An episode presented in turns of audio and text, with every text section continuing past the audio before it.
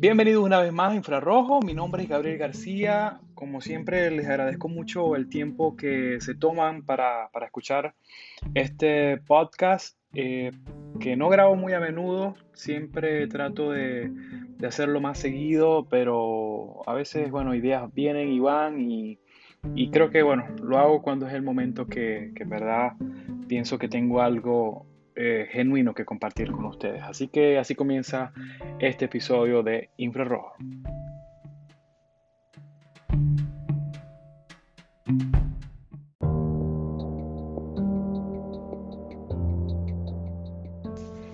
Cada vez que visito junto a mi esposa alguna tienda por departamento, ir al área de decoración y muebles es casi como una parada obligada.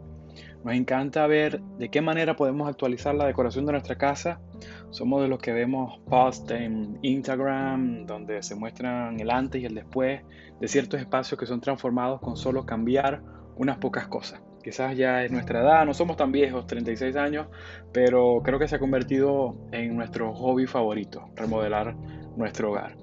En esta oportunidad, eh, caminando por los pasillos, al ver algunos cuadros, hubo uno que llamó mi atención de enseguida. Este pequeño cuadro con un fondo blanco solamente tenía una, un texto, una frase, pero lo suficientemente poderoso para llamar mi atención y hacerme recordar cómo fui llamado y cómo el Señor me sigue llamando. El texto decía en inglés, Come as you are, o como se diría en español, ven así como estás o ven así como eres, ven como eres. Enseguida recordé una de las historias más conocidas de los evangelios. Esa historia del hijo que tiene todo lo que necesita en casa, pero quiere conocer qué hay fuera de la casa del padre.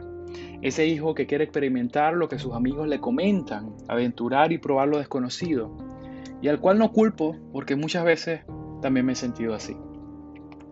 Este hijo, con las manos llenas de dinero, pero con un corazón vacío e insatisfecho, sale a probar y a disfrutar lo que este mundo ofrece, sin sospechar que su corazón quedará tan vacío como cuando partió de casa, pero ahora vendrá lastimado y engañado, porque nada de lo que pudo conocer y probar podría realmente llenar el vacío que solo Dios puede llenar. Quizás tu caso sea como el mío. No tengo un pasado de grandes aventuras o una época de rebelde que me fui de casa y quise hacer lo que quisiera. O quizás sí, estás lejos de donde deberías estar y no estás contento con tu estado actual. O tal vez estás en casa, así casa como entre con unas comillas ahí, pero miras de lejos la vida de otros y estás haciéndote miles de preguntas. Sea como sea, el llamado de nuestro Padre es el mismo. Él te dice, ven, regresa, aquí estoy esperándote y no me importa tu condición actual o qué es lo que has hecho. Lo que te pido es que vengas así como estás, así como eres. De esa misma manera termina esta historia, con un hijo, con un hijo arrepentido, consciente de su error, pero con la actitud que más me gusta, la actitud de reconocer que estaba en el lugar incorrecto y saber que podía regresar y encontrar en casa de los brazos de un padre que lo amaba y que restituiría todo como al principio y aún más. Conozco a Dios como un Dios de segundas, terceras y muchísimas oportunidades. Un Dios que no nos rechaza y que anhela ver regresar a sus hijos. El precio que por ti y por mí se pagó en la cruz es mucho más grande que tus errores. Así que deja a un lado el temor y los prejuicios y regresa así como estás. No esperes o creas que en otro momento será mejor, que tienes algunas cosas que arreglar o cambiar y que el momento de regresar es ahora, justo así como estás. Señor, gracias por tu gran amor. Gracias por tus brazos que siempre están abiertos para recibirnos y amarnos. Pido por los que hoy están fuera de casa, por los que ahora me escuchan y tienen temor de volver.